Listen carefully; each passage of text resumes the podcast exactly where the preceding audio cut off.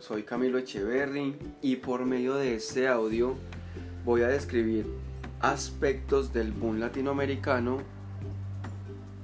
identificado en el texto La ciudad y los perros de Mario Vargas Llosa.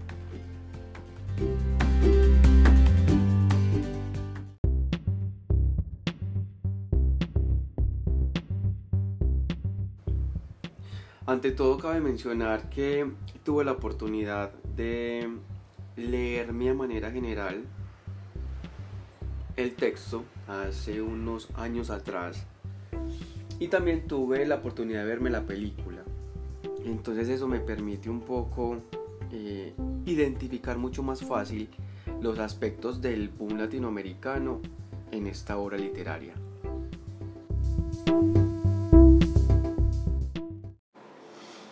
Bueno, como se ha venido reflexionando en literatura latinoamericana y en otros encuentros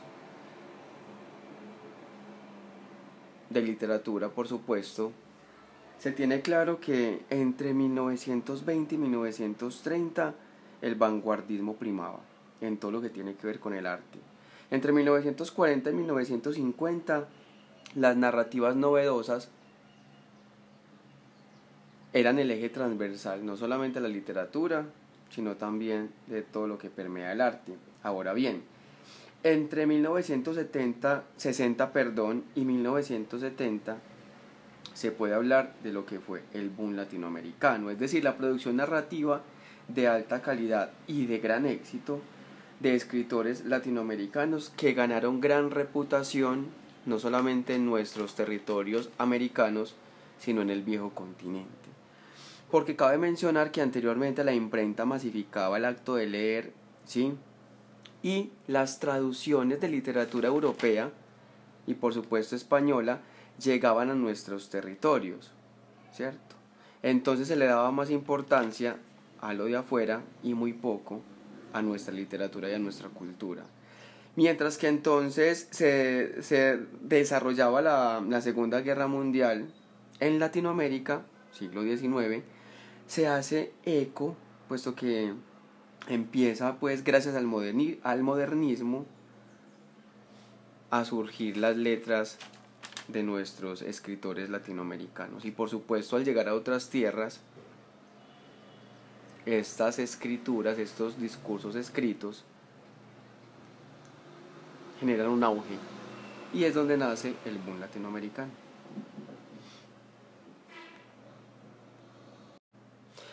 Dentro de los grandes personajes del boom latinoamericano está Gabriel García Márquez, por supuesto, que se caracterizó por el realismo mágico.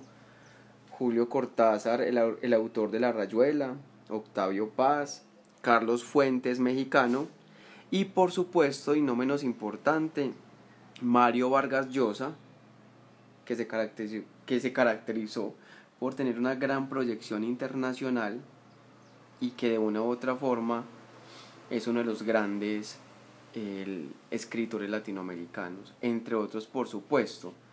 Pero me voy a enfocar en este audio en mencionar a Mario Vargas Llosa, ¿cierto? Porque en su texto La ciudad y los perros, que por cierto es la primera novela del peruano, y novela que inaugura el boom latinoamericano, ¿cierto? Eh, como indiqué al principio, tuve la oportunidad de verme eh, aspectos de la película, del film, y a su vez leer fragmentos de esta obra, ¿cierto? La obra narra pues las vivencias de, de alumnos internos en un colegio militar en Perú, llamado Leoncio Prado, en especial pues de Alberto Fernández y de otros personajes donde de una u otra forma este texto refleja fielmente la cultura latinoamericana, todo nuestro sentido burlesco. Y se puede evidenciar este sentido en los apodos de los personajes, el, el jaguar, la boa, el, el esclavo, ¿cierto? Donde estos personajes están allí para, para formarse como hombres entre comillas, es decir, los quieren formar eh, como hombres en el sentido de la palabra fuertes, no tan débiles, no tan con sentimientos tan, tan notorios para la sociedad. Y en ese contexto escolar, donde se desarrolla la temática del texto, por supuesto, vemos bullying, que hay bullying, ¿cierto? Y que de una u otra forma también se maneja un círculo de aquellos rebeldes, por decirlo de alguna forma, donde podemos ver en el texto el círculo de los ilegales. Llama también la atención que en la ciudad de los perros se ve también aspecto de pobreza, que de una u otra forma este aspecto también caracteriza nuestra cultura latinoamericana, es decir, el sentido que se le da a la pobreza el es reflejo de, nuestras, de, nuestra, de nuestra sociedad, de nuestros pueblos. Dentro del, del, texto La ciudad y los perros también es súper notorio ver un lapsus de tiempo, es decir, eh, mientras hacemos la lectura podemos ver aspectos del pasado al presente, del presente al pasado de forma continua. Y el texto exige una concentración para poder describir al narrador y descubrirlo, por supuesto, a través de la historia. Bueno, eh, como lo indiqué, se debe ir descubriendo el narrador para no perder el ritmo de la lectura y para poder entender las acciones de los personajes y comprender los tiempos. El estilo pues de este texto hace que se pueda empatizar con los personajes porque vemos diversas características. Está el, el que se siente vulnerado, como el tema del esclavo que se siente muchas veces... Eh, Mm, humillado, ¿cierto? Eh, es como el que no logra pues adaptarse y eso también pasa en nuestros contextos. Muchas veces no nos sentimos a gusto con cosas de nuestros contextos. También se puede ver como el tema de la orden, de lo político, de lo militar, eh, en el teniente pues que nos sale allí y como en todas las actividades pues que, que surgen está también muy importante el, el, personaje de la mujer que siempre es como la inocente la que está al tanto pero no se involucra mucho. Entonces eh, la obra refleja cómo los personajes pasan de ser jóvenes a hombres cierto y también cómo está en ese paso el tema de la mujer. Es decir del bullying a la violencia, al descubrimiento de sus cuerpos y al enamoramiento. Es decir, que los jóvenes del colegio pasan como por, por todos estos cambios y por todos estos tiempos dentro del texto. Al principio es, un, es confuso, ¿cierto? Sin embargo, toca seguir la lectura consciente, concentrado para poder entender no solamente qué pasa con los personajes, sino también entender la trama y también entender por qué en algunas ocasiones tenemos que volver al pasado, permanecemos en el presente y volvemos de nuevo a, al futuro. Mm, un aspecto muy importante que me llama la atención de, de la ciudad y los perros y es cómo de una u otra forma siempre hay víctimas, o sea, siempre se, se va a evidenciar el tema de la, de la violencia, ¿cierto? En este caso, eh, como un estudiante ¿cierto? Que en este caso el esclavo es gravemente herido por una bala que le impacta en la cabeza y es llevado a la clínica, pero fallece. Y como a raíz de ese hecho empiezan a ocultarse muchas cosas, o quieren ocultar realidades que más adelante van a salir a la luz del día, ¿cierto? Y también eh, cómo es el paso de, de, la, de, la, de la adolescencia a la vida adulta, porque luego de, el texto también plantea cómo, estos jóvenes que alcanzan a sobrevivir llegan a su vida adulta.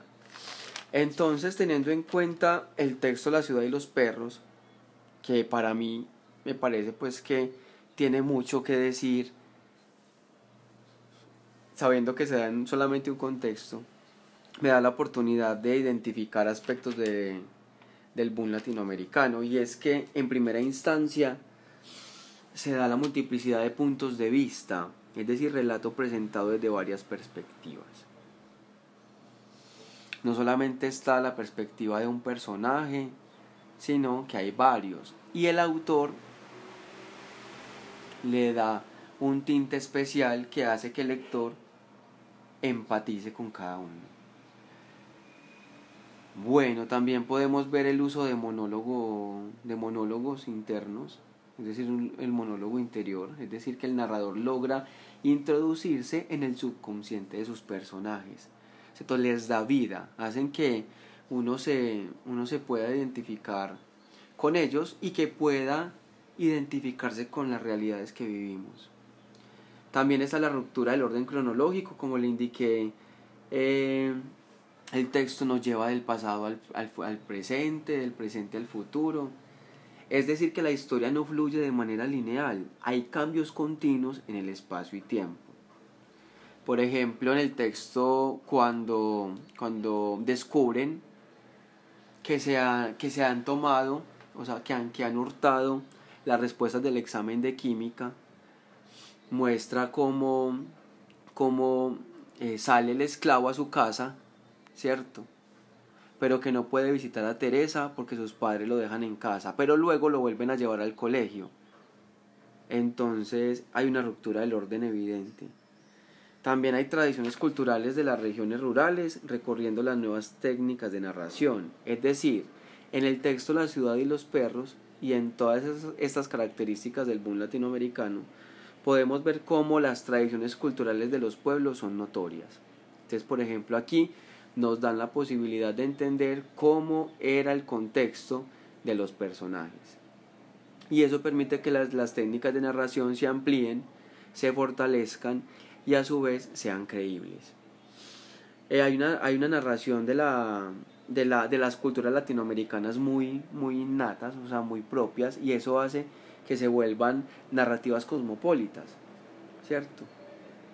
Porque no solamente hay, eh, hay discurso propio de la cultura, sino que también hay elementos internacionales. Y por supuesto, una característica que también se ve en La ciudad y los perros es el realismo mágico, es decir, la visión más compleja de la realidad valiéndose de la imaginación, integrando los elementos míticos de una cultura, en este caso la cultura latinoamericana, ¿cierto? Con otras realidades a nivel internacional, ¿cierto? Entonces se puede evidenciar cómo en el escrito de Mario Vargas Llosa, La ciudad de los perros, se revela la realidad de nuestros pueblos latinoamericanos. Por supuesto hay aspectos de la imaginación del autor con elementos de del mundo como tal. Entonces, en síntesis, apreciados, para todos los que se van a escuchar este audio, tenemos seis características del boom latinoamericano evidenciadas en el texto La ciudad y los perros. La, multiplicidad de puntos de vista, el uso de monólogos, eh, la ruptura del orden en cuanto a los tiempos, las tradiciones culturales, la universalidad o cosmopolitismo dentro del texto y por supuesto el realismo mágico. Un gusto.